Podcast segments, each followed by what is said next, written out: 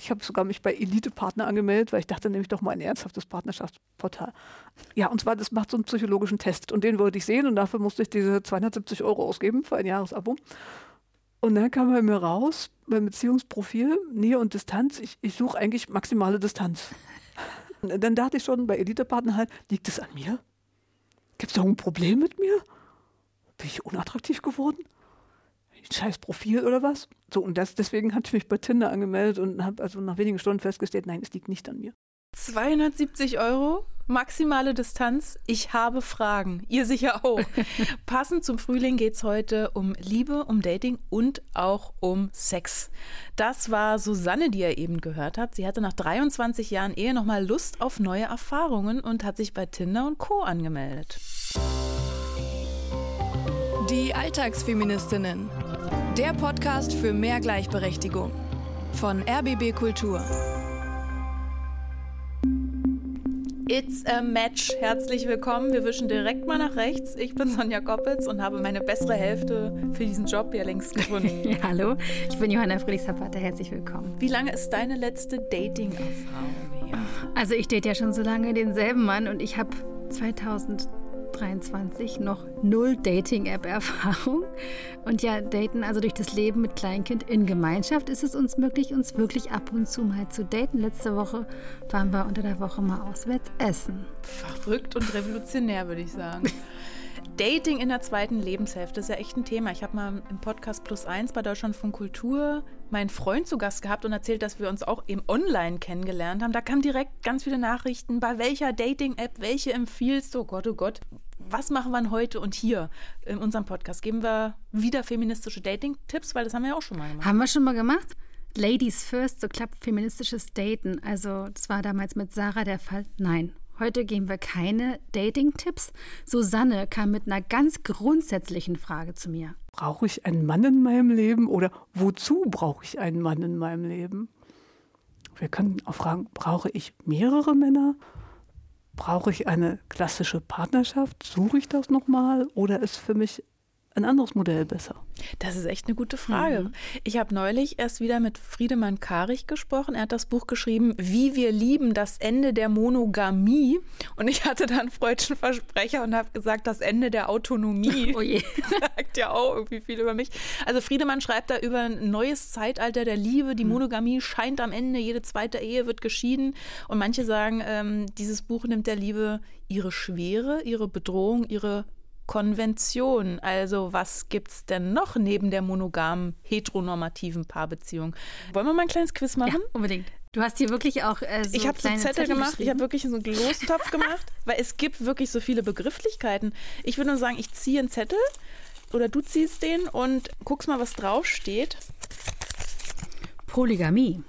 Das ist eben im Gegenzug zur Monogamie die Möglichkeit, da geht es ja um Sexualität, eben nicht ein und dieselbe Geschlechtsbezugsperson, sondern eben mehrere Geschlechtsbezugspersonen im Leben zu haben. Nicht zwingenderweise mit Liebe eben, nur sexuell. Genau, was so. haben wir hier noch? Mein Gott, das gibt ja so viel. Du hilfst mir aber, wenn ich das nicht beantworte. Hinten drauf habe ich dir das hier aufgeschrieben. Freundschaft plus Friends with Benefits. Freundinnen, die Sex miteinander haben. Guck an, sowas gibt's auch. Was noch? Eine offene Ehe oder offene Beziehung. Mhm. Ähm, ich schaue jetzt mal nicht hinten drauf, mhm. sondern sage, ähm, es gibt eine Hauptbezugsperson, aber gerade Intimität und Sexualität ist auch mit anderen Personen außerhalb dieser Ehe, aber innerhalb dieses Konstrukts möglich. Mhm. Wie hast du es beschrieben? Sexuell geöffnete Partnerschaft. Ja, ist viel einfacher erklärt. Sehr gut. Herrje. Was haben wir hier noch? On-Off-Beziehung. Ja, okay, das erklärt sich von selbst. Ne? Ja, bist mal zusammen, dann bist du getrennt, dann sagst du, doch wieder. Also so wie es verschiedene Beziehungsarten gibt, existieren natürlich auch verschiedene Formen der Anziehung, also andere Formen als romantische oder sexuelle. Es gibt ästhetische Anziehung, platonische, familiäre, intellektuelle Anziehung zum Beispiel. Da ist natürlich die Frage, oh Gott, wenn es so viele Möglichkeiten gibt, warum hat sich das ausgerechnet die monogame äh, romantische Paarbeziehung durchgesetzt? Das ist eine richtig gute Frage.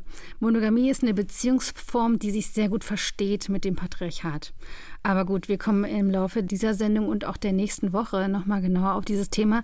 An der Stelle so wie wir lieben und so wie wir leben, ist jetzt nichts Natürliches. Also es gibt ganz viele, haben wir ja gerade schon in unserem Quiz gesehen, ganz viele Alternativen zur Monogamie. Mhm.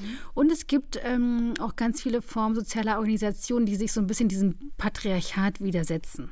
Und unsere Susanne heute hier, die hat ja im Coaching eben auch das konservative Beziehungsmodell in Frage gestellt. Warum ist das mutig von Susanne und warum ist es politisch? Ja, also die Norm zu hinterfragen ist immer mutig sich zu fragen, was ist denn gerade in unserem Alltag, also wir sind ja Alltagsfeministinnen, da innezuhalten und das Alltäglichste zu hinterfragen, birgt immer riesiges Spam-Potenzial. Und politisch ist es, weil alle Beziehungen und auch alle Beziehungsformen politisch sind. Ähm, wenn, wie wir uns verhalten, hat reale Konsequenzen. Und ja, was Susanne hier macht, ähm, finde ich ganz äh, politisch und mutig, wie gesagt.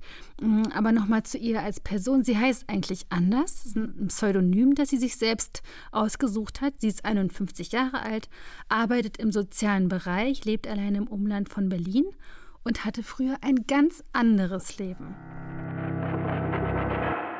Also ich war äh, sehr lange verheiratet, 23 Jahre. Mit dem Mann war ich 26 Jahre zusammen. Wir haben uns am Anfang sehr geliebt. Wir haben äh, zwei Kinder, die sind mittlerweile volljährig und schon erwachsen, mhm. selbst mit Kindern. Und wir hatten ein Haus im Berliner Siedlungsgebiet, ein Familienhaus, beide gute Jobs. Und die Ehe war aber dennoch nicht glücklich. Der Mann war Alkoholiker. Mhm. Und auch ähm, depressiv, mehrere Anläufe zur Behandlung gemacht, hat nie funktioniert. Mhm. Ich selbst hatte eine Leitungsposition inne damals mit relativ viel Personalverantwortung und habe eigentlich nur gearbeitet und war kaum zu Hause, weil es auch nicht schön war zu Hause. Mhm. Und dann ja, war der Fokus auf Kinder, Haus, Garten. Okay, zumindest an dieser Stelle nach außen hin scheinbar alles perfekt. Warum hat sich Susanne getrennt? Ja, sie hatte einen Unfall, eine Sturzverletzung, die einfach nicht abheilen wollte. Und Susanne, ja, sie hatte chronische Schmerzen, hat dann irgendwann vom Arzt eine Psychoanalyse verschrieben bekommen. Und da kam dann unter anderem die Erkenntnis, ich muss meinen Mann verlassen. Der ja Alkoholiker war. Die klassische Familie haben wir nach außen hin sowieso nicht abgeben können, weil alle umliegenden Menschen merken, wenn jemand trinkt, nur man hm. selber denkt, das würde niemand merken. Hm. Ja, ich war so die klassische Co-Alkoholikerin, habe sehr viel Energie darauf verwandt, dass mein Mann aufsteht, äh, sich wäscht, zur Arbeit geht. Hm. Und es war dann aber irgendwann so, es war nicht mehr zu machen. Also ich wollte mein Haus nicht verlieren. Wir haben uns dann anfangs eingebildet, wir könnten zusammen in dem Haus wohnen hm. bleiben, mhm. so in der Art WG, aber das ging nicht. Irgendwann war es soweit. Ich bin ausgezogen.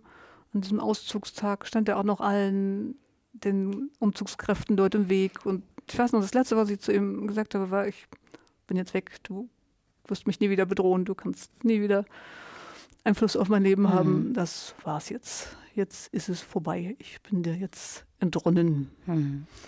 Und auch diese Scheidung, er wollte sich nicht scheiden lassen, der Hausverkauf. Und das war alles sehr komplex. Er hat auch erst ausgezogen, hat ein komplett vollgerumpeltes äh, Grundstück überlassen, mir die ganze Räumung überlassen, all das mit den Versorgern und so weiter. Und dann war ich erst mal fertig.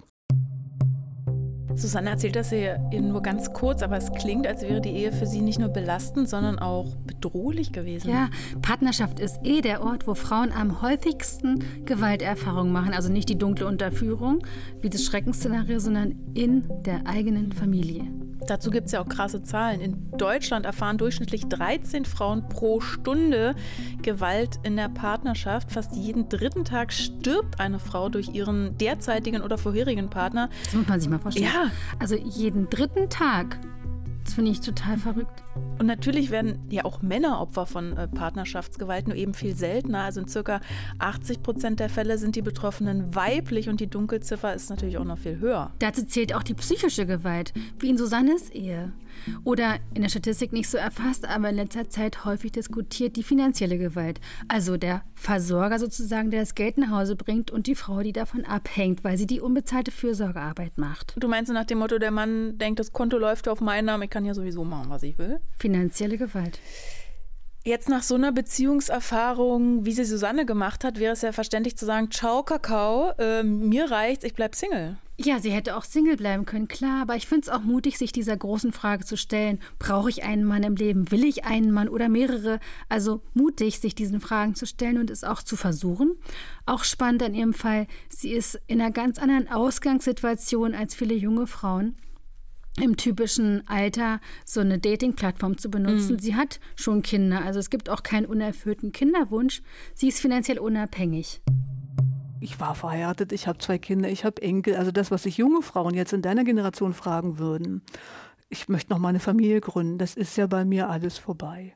Also ich habe ja Glück einfach. Ich bin vergleichsweise gesund. Die Kinder sind wundervoll, die Enkel sind klasse. Ich habe einen tollen Freundeskreis, der ganz, ganz zugewandt ist. Und also dann frage ich mich auch. Ja, wofür könntest du den gebrauchen? Mhm.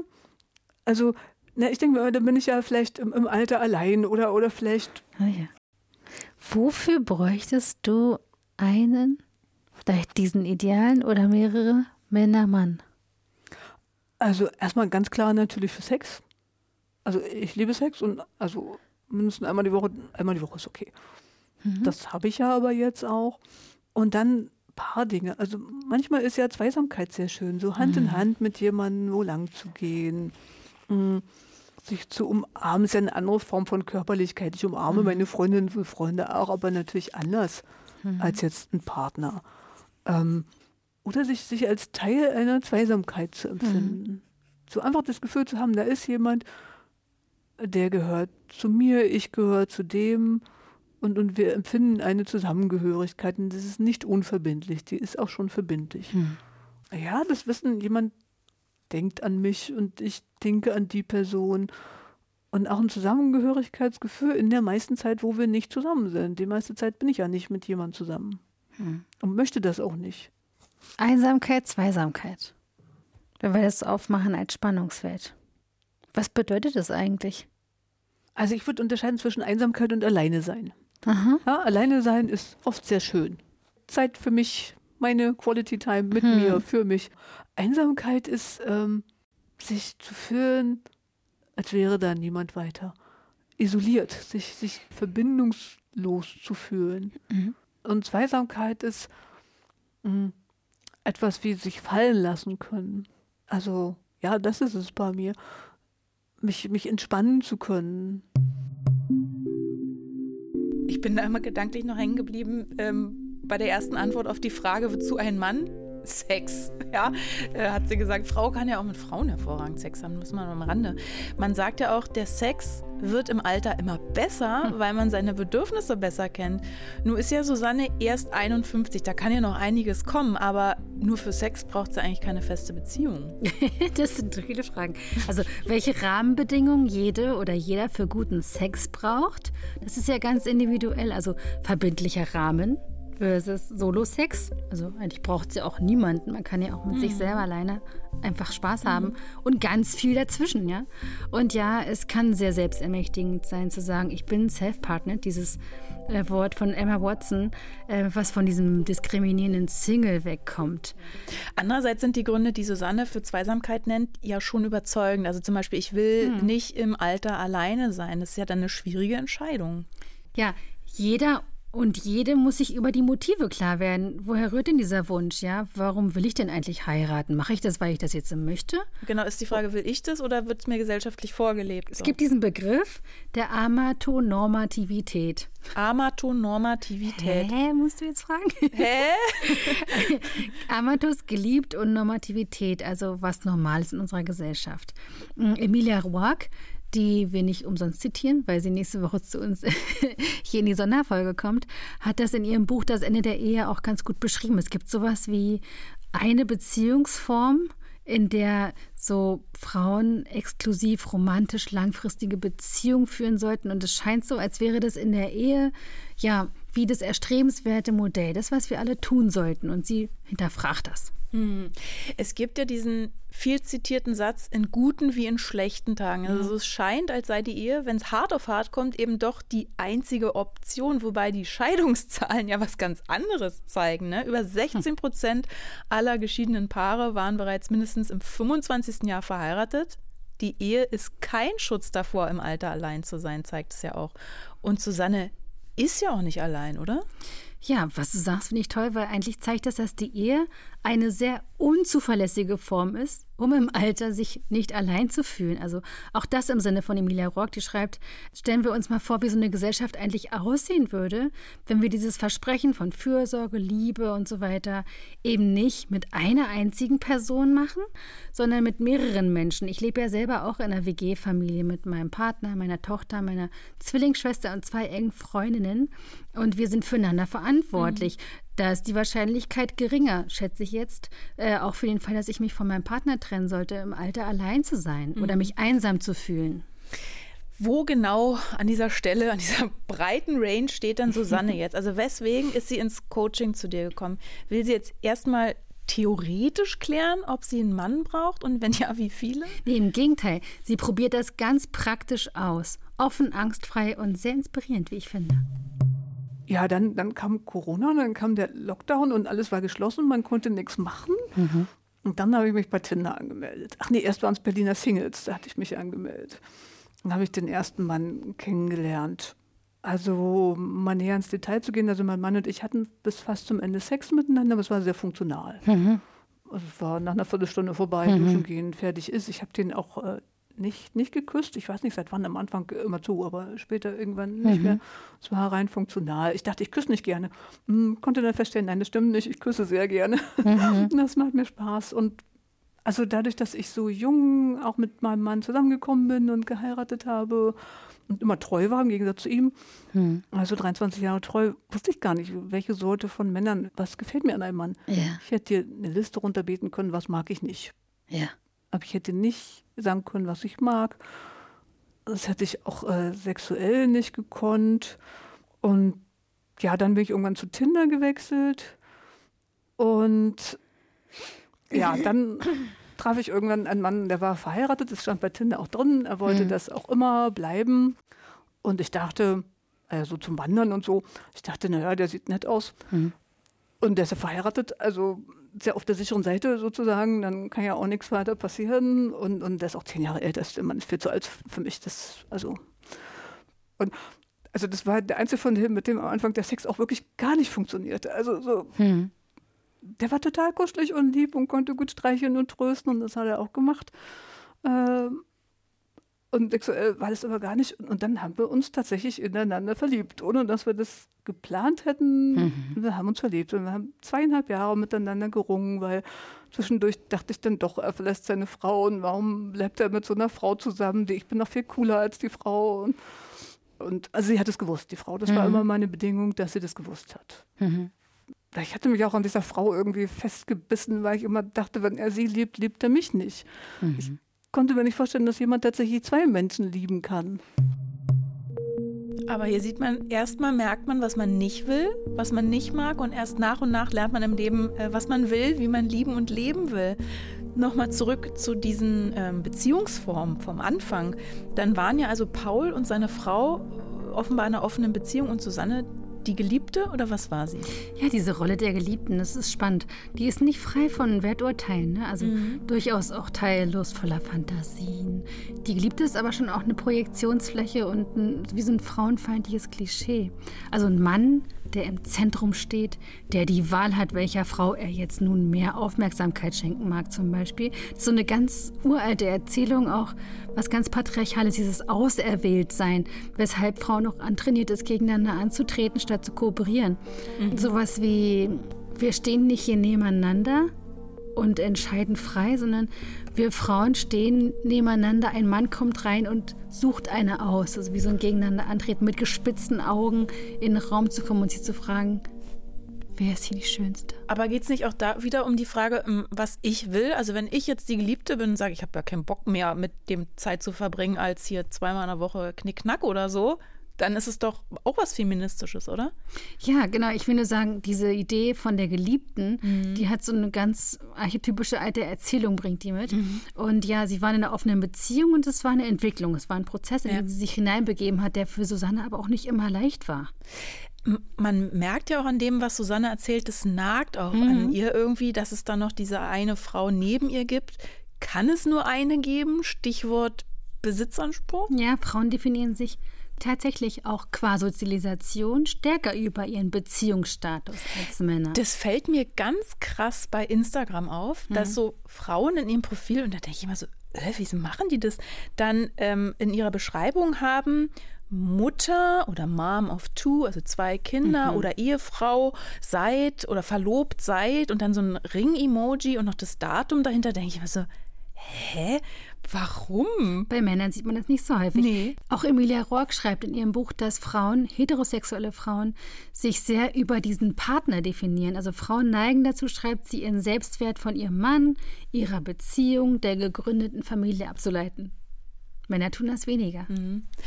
Mal zurück zu Susanne. Ist das Problem jetzt am ähm, Geliebte sein vielleicht das Ungleichgewicht? Also Paul hat Ehefrau und Geliebte und sie, also Susanne, nur die begrenzte Zeit. Susanne hat da sehr drunter gelitten. Es gab eine Phase, wo die betrogene Ehefrau sozusagen versucht hat, was heißt betrogen, sie wusste ja davon, mhm.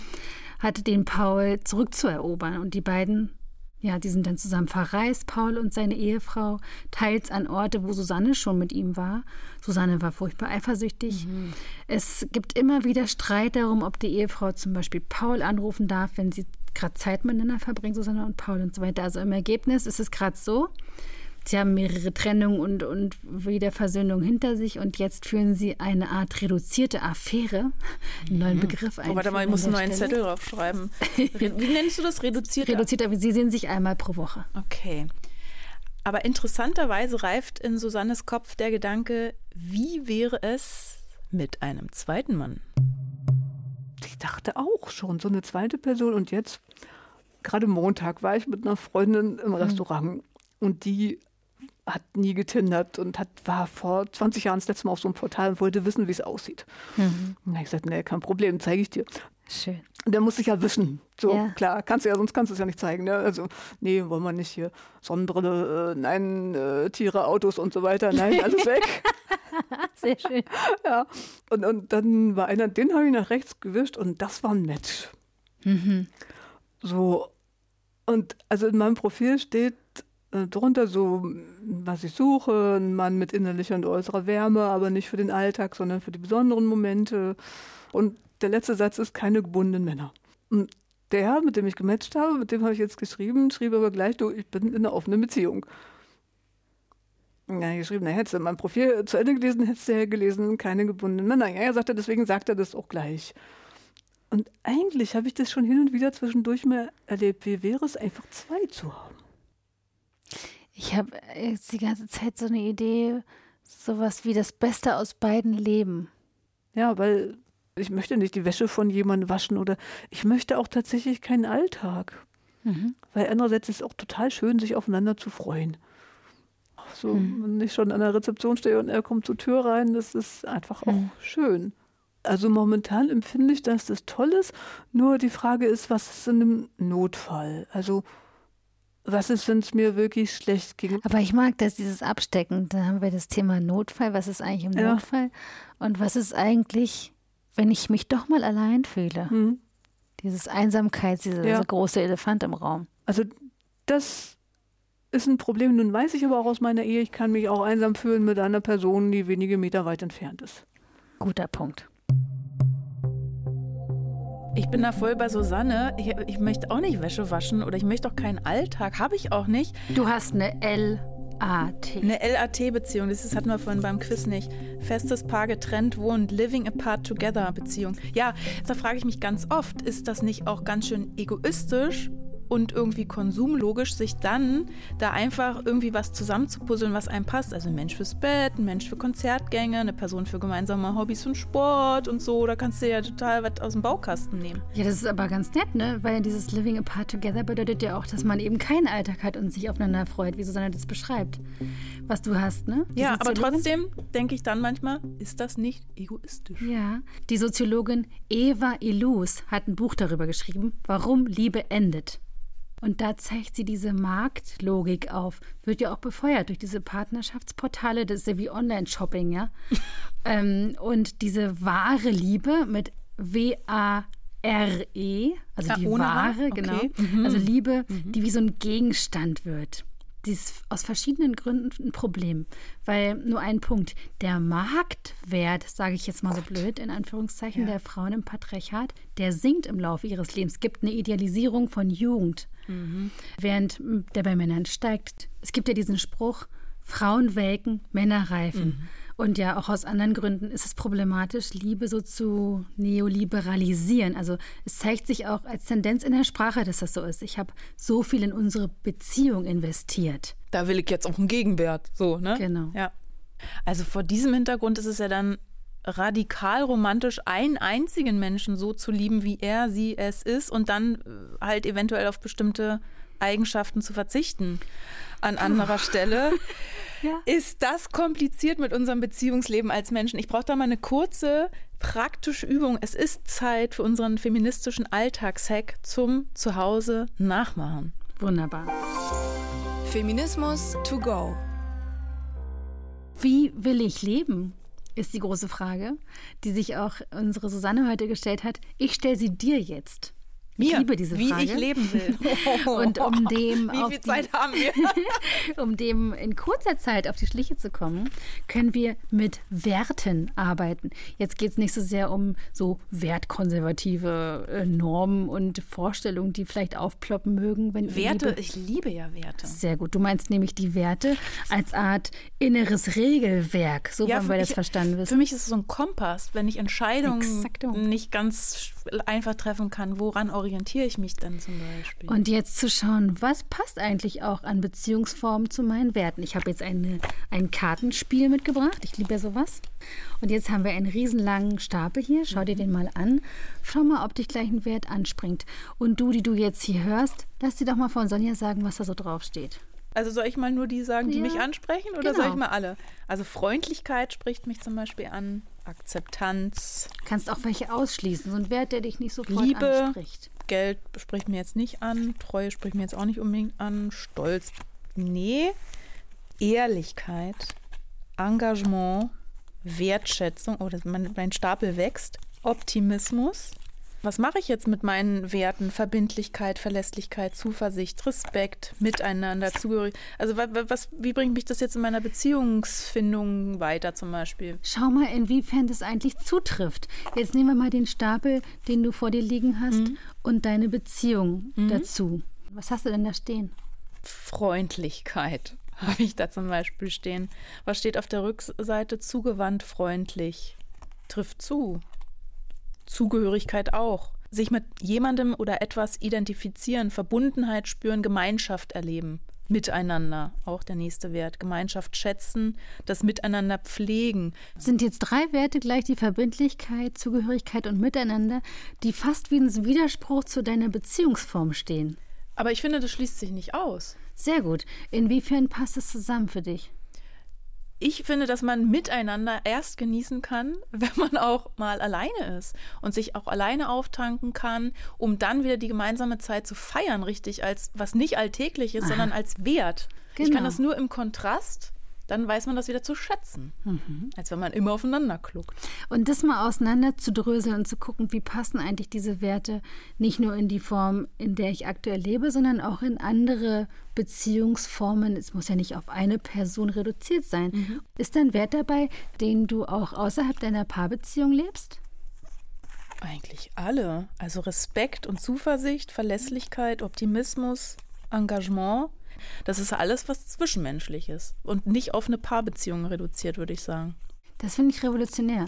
Also auch zu sehen, wie eigentlich diese eigenen Bedürfnisse, die dahinter verborgen liegen, hinter dieser Arbeit mit den Werten, in unterschiedlichen Lebensformen ja auch ihre, ja, ihre Form finden, mhm. ausgelebt werden in deinem Fall.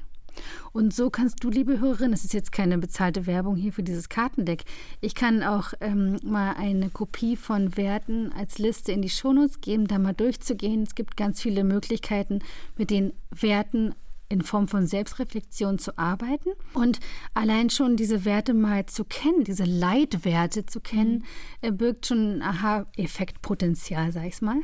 Was ist eigentlich mein inneres Regelwerk? Da äh, mit, kommen wir jetzt mal wieder zurück zu Susanne ins Coaching, weil ich frage mich, wie ist denn Susannes Bild von Partnerschaft? Was braucht sie eigentlich? Weißt du was? Ich sag dir einfach mal Dinge, die ich mich frage, Dinge, die sich mir aufdrängen. Mhm. Diese Definition von der klassischen Partnerschaft. Ja. Äh, na, so du gehörst mir und ich gehöre dir und, und wir sind zusammen und wir müssen den Hauptteil unserer Zeit miteinander verbringen. So wie du das sagst. Ja. Kein Interesse. ja, also was ich so toll fand bei meiner letzten Trennung von Paul, alles, was man machen musste, war ein paar Buchungen zu stornieren. Mhm. Und ich dachte, toll, ich habe keine Verträge mit dem Mann, ich habe keine Verpflichtungen, ich habe keine gemeinsamen Kinder. Mhm das geht sofort ohne. Und ich würde auch, kann mir nie wieder vorstellen, also heiraten möchte ich wirklich nicht nochmal. Mit jemandem zusammenziehen? Nee. Mhm. Nein, wirklich nicht. Meine Wohnung, mein Platz. Bräuchte es zwei Menschen wie dich, die nämlich ungebunden, du hast das so schön beschrieben ja. im Profil, du nix gerade heftig. Mhm. Hat mir eine Freundin tatsächlich mal gesagt, die sagt, du bräuchtest eigentlich dich nochmal männlich. Ich glaube aber, dass es diese Männer nicht gibt. Also nach meinen Dating-Erfahrungen. Es gibt ganz viele gebundene Männer, die suchen Abwechslung. Mhm. Dann sind die, die frisch getrennt sind, aber eigentlich noch ihrer Frau nachweinen. Mhm. Bringen mich jetzt nicht weiter. So. Und dann sind viele, die ja auch Frauen haben wollen, aber unverbindlich. Und unverbindlich ist wiederum gar nicht meins. Mhm. Ja, also ich na, Paul ist extrem zuverlässig, der hat noch nie einen Termin abgesagt. Ja, und das brauche ich auch. Also ich könnte nicht dieses so oft Zuruf und ich kann auch nicht spontan. Welche Eigenschaften kannst du es versuchen zu benennen? Dich in männlich? Also jemand, der auch wirklich an Austausch interessiert ist. Findet man einen Mann, der an Austausch interessiert ist, ohne dich zuzutexten. ja, also ohne Mansplaining. Mhm. Und das, weil Sex ist ja auch Kommunikation. Ne? Also Menschen, die das auch gut können, naja, dann ist auch so, ich stehe nicht auf Blümchensex. Mhm. Das schränkt den Kreis dann auch etwas weiter ein. Weil welcher Mann kann es auseinanderhalten, dass eine Frau beim Sex zwar hart angefasst werden möchte, aber im wahren Leben null mit Unterwerfung zu tun hat. Mhm. Ja, ich könnte nie im echten Leben, wenn jemand mich hart anfassen würde, der wird eine Anzeige kriegen. Mhm. Ich würde mir, also so welcher Mann versteht es, dass das für diesen Teil ist. Das ist ein Spiel, es ist eine Rolle für diesen Zeitraum, aber es hat nichts mit Unterwerfung zu tun, sondern hat zu tun mit ähm, Kontrolle abgeben. Was nimmst du mit? Dass es völlig in Ordnung ist, ein Mosaik zu haben. Und, und dass man das Mosaik auch immer noch mal umgruppieren kann, neu, neu anordnen, neu formieren. Und, und dass ich tatsächlich anstelle eines Mosaiks kein vollständiges, kompaktes, monolithisches oder so Bild haben wollen würde. Mhm. Was eine sehr coole Erkenntnis ist. Was für eine inspirierende Sitzung. Dankeschön. Danke dir. Ich hätte Susanne gerne als GIF, so als kleine, als, so als Mini-Video, wie sie so die Schultern hochzieht und die Handflächen nach oben reckt und dann macht so Weißt du, wie sie da reagiert hat? So. Also danke, Susanne. Also du machst mir Mut, dass man immer selbstbestimmter leben kann, je mehr Lebenserfahrung man gesammelt hat. Es wird besser, je älter wir werden. Johanna, was nimmst du persönlich aus dieser ja, ich Sitzung? Ich habe ja schon gesagt, ich fand es total inspirierend. Ja. Ihre Authentizität, sich so mutig zu fragen, was sie will, so unkonventionell zu forschen. Ich hoffe auch, dass ich mir diesen unkonventionellen Geist bewahren kann. Mhm. Und nochmal zum Thema Sex. Ne? Also auch wie cool, dass Susanne nicht nur ihre Beziehungspräferenzen so klar hat, sondern auch ihre sexuellen Vorlieben. Ist auch nicht selbstverständlich. Passend dazu noch ein Zitat von Autorin Emilia Roack. Wir brauchen eine MeToo-Bewegung für intime Beziehungen, damit Frauen frei und ehrlich über die Liebe und die Schwierigkeiten sprechen können. Zufälligerweise, ja, ist das ja genau das, was wir hier im Podcast machen. Und zufälligerweise zitieren wir nicht einfach so andauernd aus Emilias Buch Das Ende der Ehe, denn in der nächsten Folge ist sie persönlich Juhu. zu Gast. Du hast schon so ein bisschen ein kleines Fan, Fan-Momentum. Ja, so einen ne? Moment habe ich ja. schon auch. Ja. Freue mich voll. Und wenn ihr bis dahin äh, Lust auf mehr Podcasts habt, dann haben wir einen kleinen Tipp für euch und zwar den Podcast, der heißt Liebt euch, der Unser Ding Dating Podcast. Die beiden Hosts Marlene und Julia, die quatschen mit euch über eure lustigsten, traurigsten und peinlichsten Dating-Stories und ich kann euch sagen, da gibt es eine Menge von. Also von Müttern, die zum ersten Treffen mitkommen, bis zu überraschenden oh. Date mit der Tochter vom eigenen Chef ist oh. alles mit dabei. Ja, und ganz egal, wie absurd manche Erlebnisse klingen, alle Geschichten sind echt. Liebt euch. Gibt's in der ARD Audiothek und überall, wo ihr sonst Podcasts findet. Den Link findet ihr bei uns natürlich in den Shownotes. Da packen wir fleißig alles rein, auch was wir hier besprochen haben. Jedes Buch, jede Studie, es, es wird immer alles verlinkt. Alles. Die Wertekarten, damit ihr da weiter äh, recherchieren und lesen könnt. Ansonsten empfehlt uns natürlich gerne weiter, gebt eine Bewertung für diesen Podcast ab und schreibt uns auch Ideen, Wünsche, Kritik, Feedback immer gerne per Mail oder per WhatsApp und unseren Kontakt findet ihr auch in den Shownotes. Ach, diese Shownotes. Diese Shownotes sind so toll. Herzliche Grüße, bis dahin. Tschüss. Die Alltagsfeministinnen, der Podcast für mehr Gleichberechtigung. Eine Produktion von RBB Kultur für die ARD. Mit Sonja Koppitz und Johanna Fröhlich-Zapata. Redaktion Franziska Walser und Romy Sigmüller. Sounddesign Patrick Zahn und Kevin Kastens. Aufnahme und Mischung Robin Rudolph. Alle Folgen gibt's kostenlos in der ARD Audiothek und überall, wo es Podcasts gibt.